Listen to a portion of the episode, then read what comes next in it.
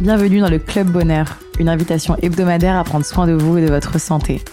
Nutrition, sport, sciences, naturaux, beauté, je reçois toutes les semaines des experts pour décortiquer les mécanismes du corps humain et vous donner les clés d'une vie remplie de bien-être, d'énergie et de bonheur. Je m'appelle Angélique et je suis la cofondatrice d'Épicure, vos programmes de vitamines, plantes et minéraux personnalisés. Changer son régime alimentaire pour se libérer de son traitement contre le diabète. Cela peut vous paraître idéaliste, mais c'est ce qu'a réussi à faire Taïra Tezo, médecin et diabétique. Dans cet épisode, Taïra vous parle du régime cétogène, un régime alimentaire pauvre en glucides et riche en lipides, qui lui a permis de se libérer des piqûres d'insuline et autres traitements. Que vous soyez diabétique ou pas, ce régime peut avoir de nombreux bienfaits sur votre santé. Vous êtes prêt à aller mieux? Bonjour Taïra. Bonjour. Merci beaucoup d'être avec nous dans cet épisode du Club Bonheur pour vous présenter euh, à nos auditeurs. Vous êtes médecin et diabétique. Rapidement après votre diagnostic, vous avez cherché des alternatives aux piqûres d'insuline, normalement alliées incontestables des diabétiques. Malgré des premières recherches peu encourageantes, vous décidez tout de même d'adopter le régime cétogène. Trois ans plus tard et sans insuline, vous nous racontez votre parcours avec comme objectif de faire découvrir de nouvelles solutions pour mieux vivre avec le diabète, on vous reçoit cette semaine pour parler du diabète, mais également euh, d'autres maladies euh, qui peuvent être auto-immunes ou autres, euh, et notamment du régime cétogène, pour savoir comment est-ce que ce régime a pu vous aider à, à, comme vous dites, baïonner votre maladie et connaître vos conseils sur, sur le sujet.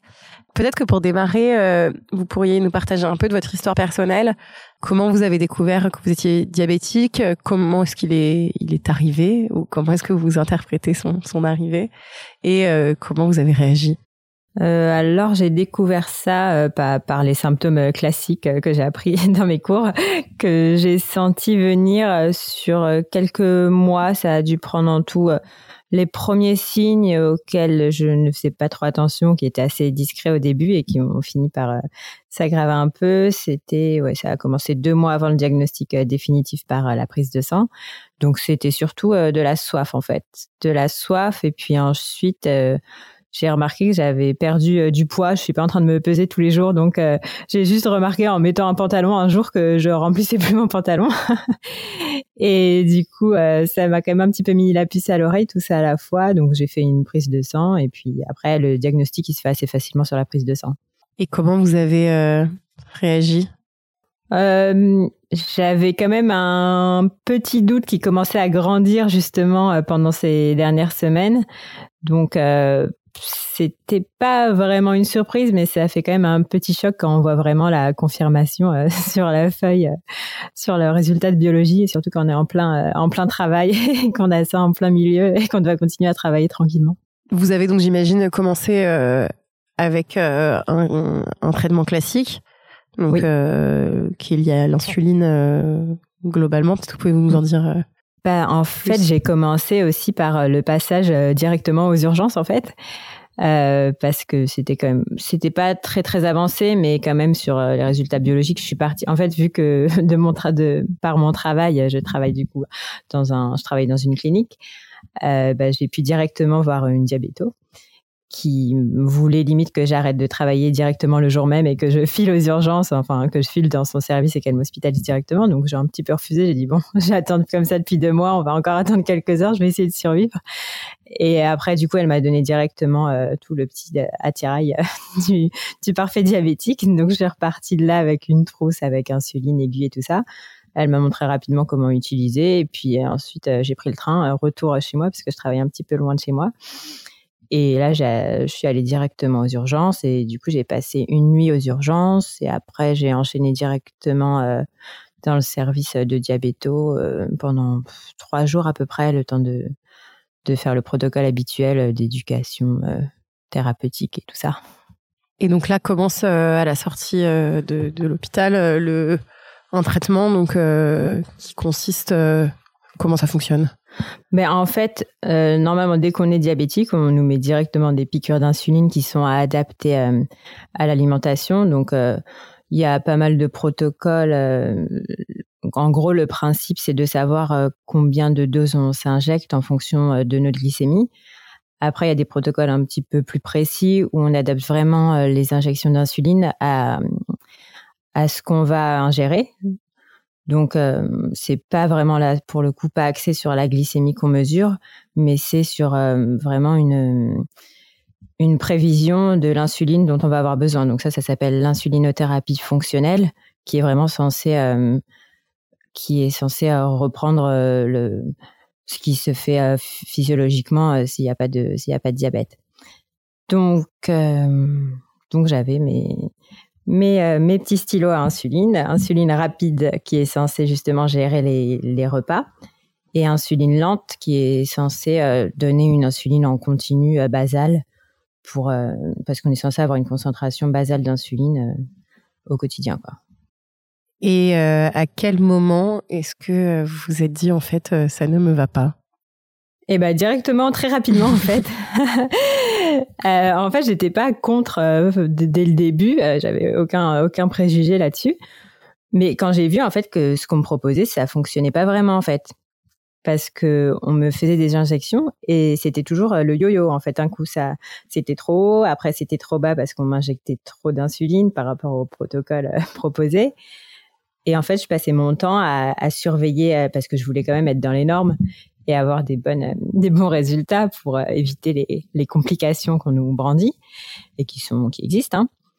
Et du coup, après, je sais pas si j'étais pas un petit peu psychorigide à vouloir euh, vraiment être euh, pile dans les pile dans les normes parce qu'on a le petit capteur avec euh, avec les courbes en continu. Donc, on voit directement si on s'éloigne des normes des normes souhaitées. Et comme je voyais que ce, leur protocole fonctionnait pas, il ne me permettait pas d'être tranquillement dans les normes, à moins de passer vraiment ma journée à, à réadapter entre en injectant un peu plus, après, en, mangeant un peu plus, si si on avait trop injecté, enfin, ça finissait jamais, quoi. Donc, je me suis dit qu'il fallait peut-être trouver des solutions euh, alternatives et un peu plus simples au quotidien. Et donc, euh, vous êtes tombé sur le régime cétogène. Euh, on a déjà fait dans le Club Bonheur un, épisode sur le, régime cétogène. Donc, les grandes lignes, c'est globalement un régime où on coupe les glucides. Mm-hmm.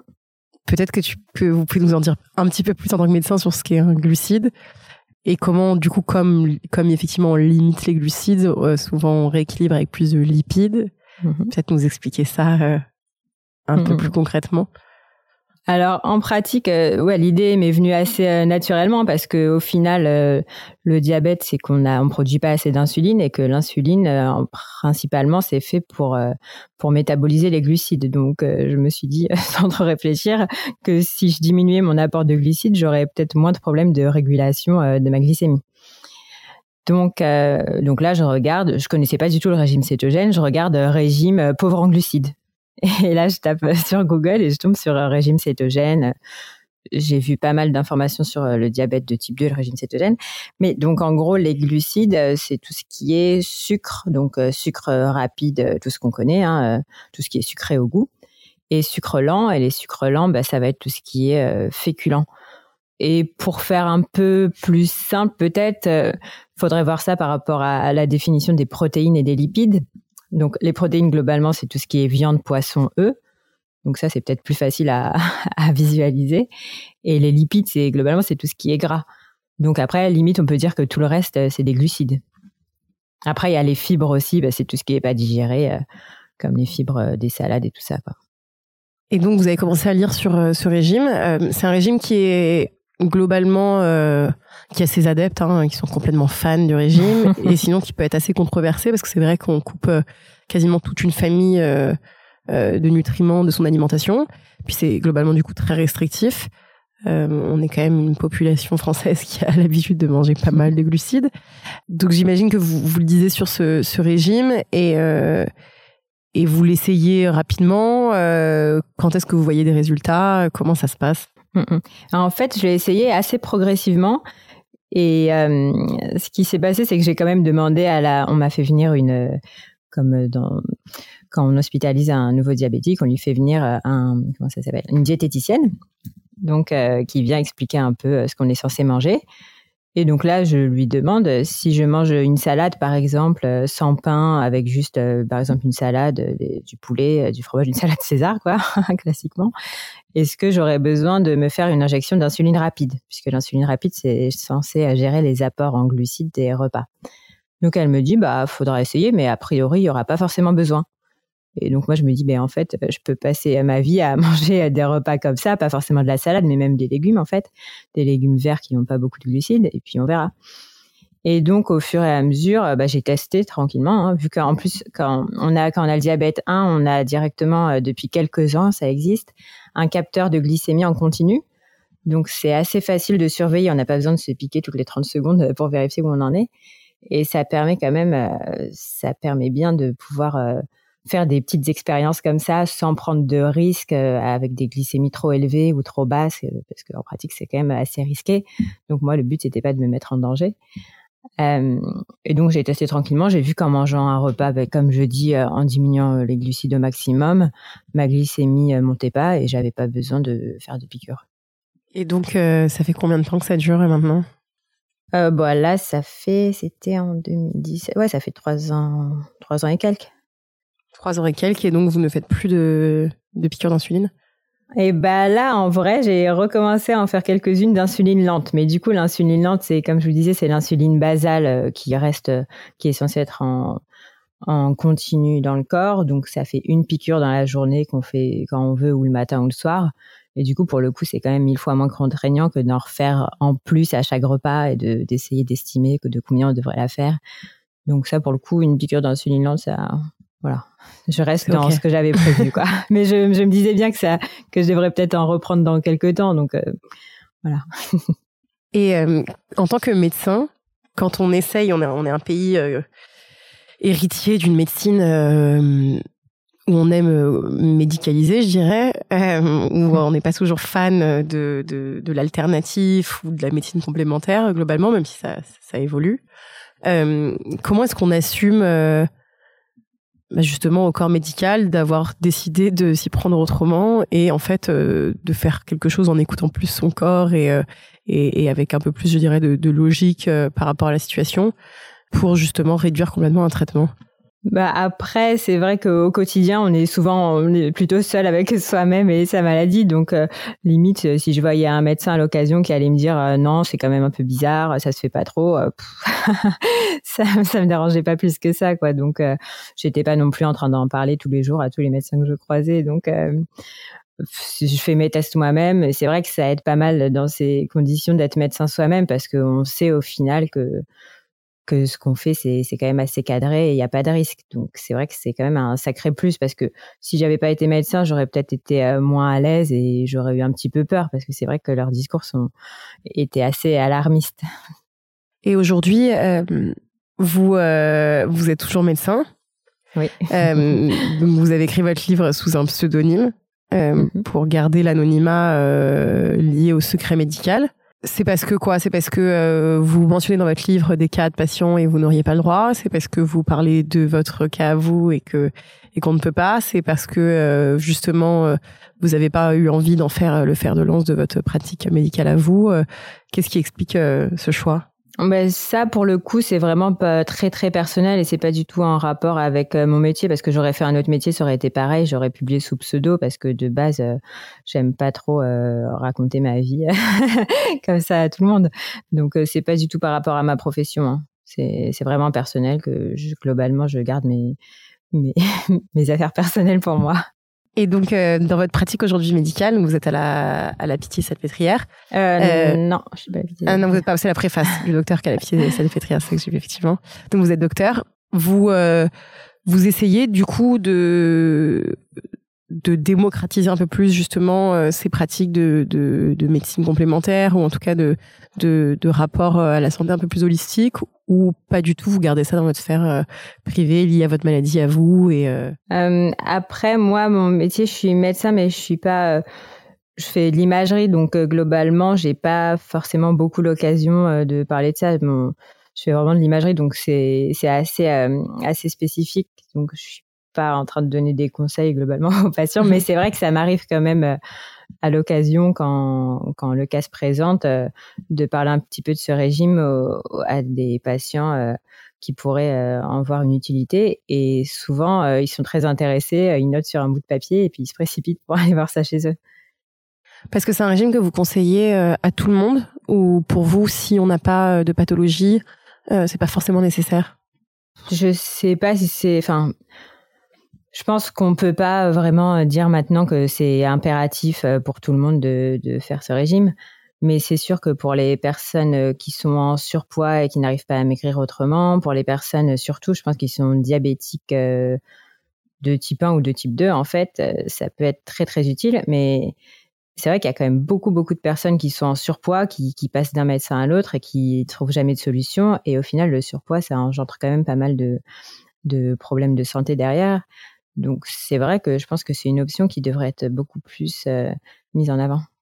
Et pour quelqu'un qui n'a pas de, de pathologie, euh, c'est un régime qui peut être assez contraignant, euh, qui en même temps peut avoir beaucoup de, de points positifs. Donc nous, dans un épisode qu'on avait enregistré, euh, on nous parlait de gain d'énergie, de euh, globalement une meilleure santé euh, ou un meilleur sentiment de bien-être.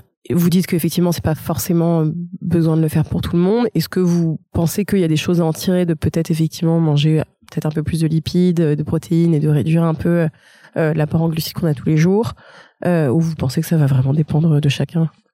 Intuitivement, j'aurais tendance à dire, euh, maintenant que je suis vraiment impliquée dans, dans, ce régime, que c'est le meilleur régime. c'est vrai qu'on se dit qu'on mange quand même beaucoup, beaucoup de glucides. Et au final, il y a quand même de plus en plus de gens qui développent un diabète de type 2, pas forcément jeune, mais avec le temps que le surpoids est très très très une forte incidence du surpoids partout dans le monde. Euh, après, euh, après, pour les gens qui mangeraient euh, comme ça et qui, qui, qui n'auraient aucun problème particulier et qui seraient bien dans leur peau, ce serait, voilà, c'est pas forcément une voie vers laquelle s'engager tout de suite, quoi. Mais c'est pas si contraignant que ça comme régime. Après, c'est aussi une affaire de goût et puis de, ouais, c'est une affaire personnelle. Parce que dans une vie euh, du coup euh, sociale ou quand vous êtes au restaurant, etc. Qu'est-ce que qu'est-ce que vous mangez par exemple? Alors, bah, par exemple, au restaurant, euh, au début, je vais demander des olives, un hein, petit apéro olives. Et après, c'est pas si compliqué que ça. Il suffit de prendre. Après, faut pas prendre de frites, forcément. Donc, un accompagnement. Souvent, il y a des haricots verts dans les restaurants euh, brasserie classiques. Et ensuite, une viande normale, viande, poisson, poulet, tout ce qu'on veut. Et ensuite, c'est sûr qu'en dessert, ça devient un petit peu plus compliqué et on est obligé de prendre euh, du fromage ou rien du tout. Jusqu'à maintenant, parce qu'après, euh, oui, c'est ça. Oui, c'est vrai que c'est, ouais, c'est vrai que fromage champagne, ça fait toujours un petit peu euh, bizarre. Mais du coup, ouais, fromage salade verte, ça peut passer. Mais sinon, on peut aussi se ramener ces, ces, petites tranches de pain perso et manger avec. Mais c'est vrai que ça aussi, c'est pas forcément hyper hyper euh, sympa. oui, parce qu'en fait aujourd'hui il y a des substituts euh, qui se sont créés donc de de, de pain, de, de produits cétogènes euh, sans sans glucides. vous conseillez ces produits-là ou un peu comme des alternatives à la viande, ils sont globalement assez transformés et donc c'est pas idéal ou vous dites c'est quand même cool en appoint? Bah après, euh, ils se valent pas tous, donc après, faut regarder les compositions, les ingrédients, euh, aussi le taux de glucides, parce que des fois, on nous dit que c'est pauvre en glucides et au final, c'est quand même euh, relativement élevé. Mais après, tout dépend de, de ses besoins et ses objectifs.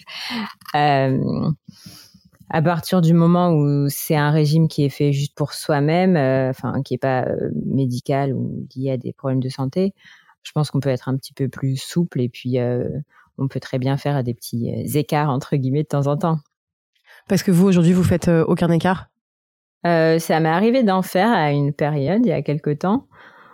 Donc non, je dirais pas que je fais aucun écart, mais j'en fais pas trop souvent. Surtout que je préfère plutôt me, concentrer sur la, confection de, de produits cétogènes maison. C'est parce qu'en pratique, c'est vrai qu'on peut quasiment tout faire en cétogène, à part euh, bien sûr les frites, c'est quand même un petit peu un petit peu compliqué. Encore que j'ai trouvé des arômes de des arômes de arômes de frites. Euh, du coup, on peut les rajouter sur des navets. J'ai pas encore testé. C'est une expérience à faire. Arôme pomme sautée, oui. C'est pas mal. Donc du coup, en fait, c'est vrai que, que les personnes qui suivent un, un régime cétogène si elles veulent pouvoir varier leur repas, doivent d'une manière ou d'une autre quand même aimer cuisiner ou s'essayer à la cuisine parce que c'est vrai que moi je regardais des comptes de, de pâtisserie cétogène, etc. C'est quand même toute une c'est toute une technique. Oui, oui. Ah. Après, de base, moi, je faisais pas trop la cuisine, donc je me rends pas compte à quel point c'est une technique plus compliquée que la cuisine normale, en fait. C'est après, c'est des, ingrédients différents, mais globalement, euh, voilà, faut bien, faut peut-être bien euh, suivre les recettes euh, plus que si on utilise de la farine classique. Mais après, une fois qu'on prend l'habitude, ça, ça va tranquillement. Et sur ce qui est fruits et légumes, puisque vous disiez donc que vous pouvez manger des légumes verts qui sont assez pauvres en glucides, on ne peut pas donc manger tous les légumes et on ne peut pas manger tous les fruits? Euh, non, la plupart des fruits sont quand même relativement sucrés. Encore que ça dépend si on veut faire, comme je vous dis, euh, un régime très strict. Euh, là, il faudrait surtout privilégier les fruits rouges qui ont moins de 5% de glucides, les framboises, les fraises, les mûres, globalement toutes les baies comme ça, et la noix de coco et les fruits, les oléagineux, donc amandes, noix, tout ça, et cacahuètes. et sinon, tous les fruits, pommes, oranges, tout ça, c'est un petit peu trop sucré. Euh, après, ça reste quand même euh, raisonnable si on s'en prend pas euh, cinq pommes d'un coup. Quoi. Et niveau légumes, c'est vrai qu'il faut faire attention aux légumes qu'on appelle légumes et qui sont en fait des, enfin, qui sont un petit peu comme des féculents, les légumes, les haricots plats, enfin, les haricots, les pois chiches, tous les trucs comme ça, c'est quand même assez sucré. Et les carottes, les courges, etc., vous les mettez dans quelle catégorie? Les carottes, en fait, tout est une histoire de quantité au final. Donc, euh, moi, globalement, quand j'ai un petit doute, euh, je tape sur euh, Internet le, nom du, du légume, glucide à côté. Et puis, globalement, si c'est en dessous de 10-15%, ça va. Et puis après, si c'est au-dessus de 20%, ça devient un peu trop. Donc, carottes, je crois que c'est à peu près à 10. Donc, si on en mange un petit peu, ça va aussi. Et les courges, euh, les courges aussi, c'est très variable, ça dépend des courges. Enfin, c'est tout un, toute une gymnastique. Hein, je connais pas, pas, tout par cœur. Et puis, ça dépend aussi des sources, euh, des sources sur lesquelles on regarde. Des fois, ça passe du simple au double, le nombre de glucides. Donc, euh, c'est vrai que le plus simple, peut-être, ce serait de, de, se prendre un capteur de, de, glycémie et puis de regarder directement ce que ça fait sur notre corps, si ça augmente le, la glycémie ou pas, quoi. Ok. Eh ben, euh, c'est hyper clair. Je ne sais pas si euh, vous avez d'autres conseils pour des personnes qui pourraient être atteintes euh, de diabète ou d'autres maladies, de choses qui vous, ont fait du bien, de, bonnes ressources, de bons conseils. bah, globalement, Internet, c'est quand même une belle source de, conseils et de, d'expériences différentes. Donc, c'est vrai que c'est, c'est quand même une belle évolution qu'on a eue. Sinon, je pense que globalement, faut pas trop se mettre la pression et se fixer des objectifs euh, complètement impératifs. Faut être un petit peu quand même, euh, enfin un petit peu euh, souple avec soi-même et, et, tester les choses tranquillement et en voyant ce que ça fait, quoi. Eh ben, génial, merci beaucoup. Je pense qu'effectivement, c'est un bon conseil que que d'essayer les choses sur soi, pas des choses trop extrêmes si on n'en a pas besoin, pas des choses sans source effectivement, juste parce que une copine nous a dit d'eux mais euh, et quoique parfois les copines ont des bons conseils mais mais en tout cas effectivement je pense que c'est bien euh, au maximum d'essayer des choses sur soi et de voir ce qui se passe. Euh, et en tout cas si ça fonctionne pas ne pas non plus y rester euh, accroché parce qu'on a lu dans un livre qu'il fallait que. Euh, je sais que c'est beaucoup le cas avec les régimes que ce soit les jeûnes intermittents les monodiètes les jeûnes même les régimes végétariens véganes cétogènes. Je pense qu'effectivement la meilleure chose à faire c'est d'essayer. Et, et sur si ça Ouais, et puis si ça fonctionne, tant mieux, mais si ça fonctionne pas, ne pas forcément euh, s'y accrocher trop strictement. Euh, oui, et pas prendre euh, de risques en, en, faisant des choses qui ont été clairement contre-indiquées médicalement, quoi. Faut pas tout jeter. on se souvient des, des, fameux régimes où on ne mangeait que des protéines pendant 10 jours, de la viande blanche. Ce n'était pas forcément la meilleure idée. Mm. Globalement, manger des légumes verts. tout régime qui vous empêche de manger des légumes verts, peut-être euh, éviter. Euh, J'ai juste une dernière dernière question, c'est euh, pour les personnes qui ne sont pas diabétiques ou qui n'ont pas de maladie ou de pathologie en particulier, pour vous, ce serait quoi les bienfaits du régime cétogène? Alors moi, personnellement, ce que j'ai entendu de, des bienfaits, parce que moi, personnellement, en vrai, j'ai pas je vais pas vous mentir, j'ai pas euh, trouvé, euh, j'ai pas vu de révolution particulière à part que mes courbes étaient beaucoup plus simples à gérer. Mais c'est vrai qu'il y a beaucoup de personnes que j'ai, je, leur ai parlé de ce régime un peu euh, comme ça par hasard et qui sont rentrées dedans et au bout d'une semaine, elles me remerciaient qu'elles avaient beaucoup plus d'énergie, qu'elles dormaient beaucoup mieux, qu'elles avaient perdu du poids qu'elles voulaient perdre depuis des, des années. Donc c'est vrai que c'est des choses qui sont assez répétées et retrouvées que ça permet d'avoir plus d'énergie et de moins avoir de fringales et de plus avoir la sensation euh, d'avoir euh, trop mangé. Enfin, ça permet de réguler un petit peu tout ce qui est euh, tout ce qui se rapporte à l'alimentation et à la digestion. Et il y a des personnes aussi qui ont moins de moins de boutons, une meilleure peau, qui ont moins de douleurs. Voilà, il y, il y a vraiment plein plein plein de choses. Ouais, parce qu'en vrai, ce qui est vrai, après, est-ce que c'est le régime cétogène qui fait ça ou est-ce que c'est le fait d'avoir euh, coupé les aliments transformés, euh, le gluten, la foison, euh, le sucre des biscuits On le saura jamais, mais en tout cas, si ça permet un petit peu aussi d'avoir pris la main sur son alimentation. Sur sa santé, exactement. Mais en tout cas, si ça, si ça peut aider certains, c'est génial. on va passer à notre quiz tonique, qui est notre petit format de questions de questions-réponses rapides. Est-ce que vous êtes prête euh, oui. un aliment euh, plaisir coupable. Euh, cacahuète Chocolat, chocolat. chocolat, toujours. Chocolat noir 100%. à 100%, ça, ça va. Non, mais j'en ai trouvé un super bon. ah, pas mal. un livre à nous conseiller? Euh, Je sais pas, Joker. Joker. Un rituel qui vous accompagne où que vous soyez? Bah, À part me brosser les dents ou boire un verre d'eau. C'est pas mal boire un verre d'eau, il n'y a pas tout le monde qui le fait. Hein. un endroit où vous vous sentez particulièrement détendu euh, Au soleil. Au soleil, c'est bien le soleil. N'importe où. Votre aliment cétogène préféré Je vais redire le chocolat du coup. Évidemment. Euh, la prochaine personne que je devrais recevoir dans ce podcast J'ai droit à deux jokers. Et ma deuxième joker. Et un dernier conseil à donner à nos auditeurs et nos auditrices Hum. S'écouter. S'écouter, c'est bien. Et eh ben merci beaucoup euh, Taïra. Votre livre vient d'être publié aux éditions euh, Le Duc. Donc comment j'ai baïonné mon diabète grâce au régime cétogène, euh, avec donc votre témoignage et, et, des conseils, notamment pour pour ouvrir de nouvelles perspectives aux patients, aux médecins et puis à toutes les personnes qui qui souhaitent en savoir un peu plus sur d'autres manières de s'alimenter. Merci euh, beaucoup d'avoir partagé ce moment avec nous. Merci à vous. Si vous sortez reboosté, remotivé, réénergisé par cette conversation, n'oubliez pas de partager l'épisode, mais surtout nous laisser 5 étoiles et un commentaire sur l'application Apple Podcast. Pour plus de contenu sur le bien-être et un récap de l'épisode, rendez-vous sur epicure.com et si vous avez des questions à poser à nos invités, on se retrouve sur notre compte Instagram, épicure. À la semaine prochaine!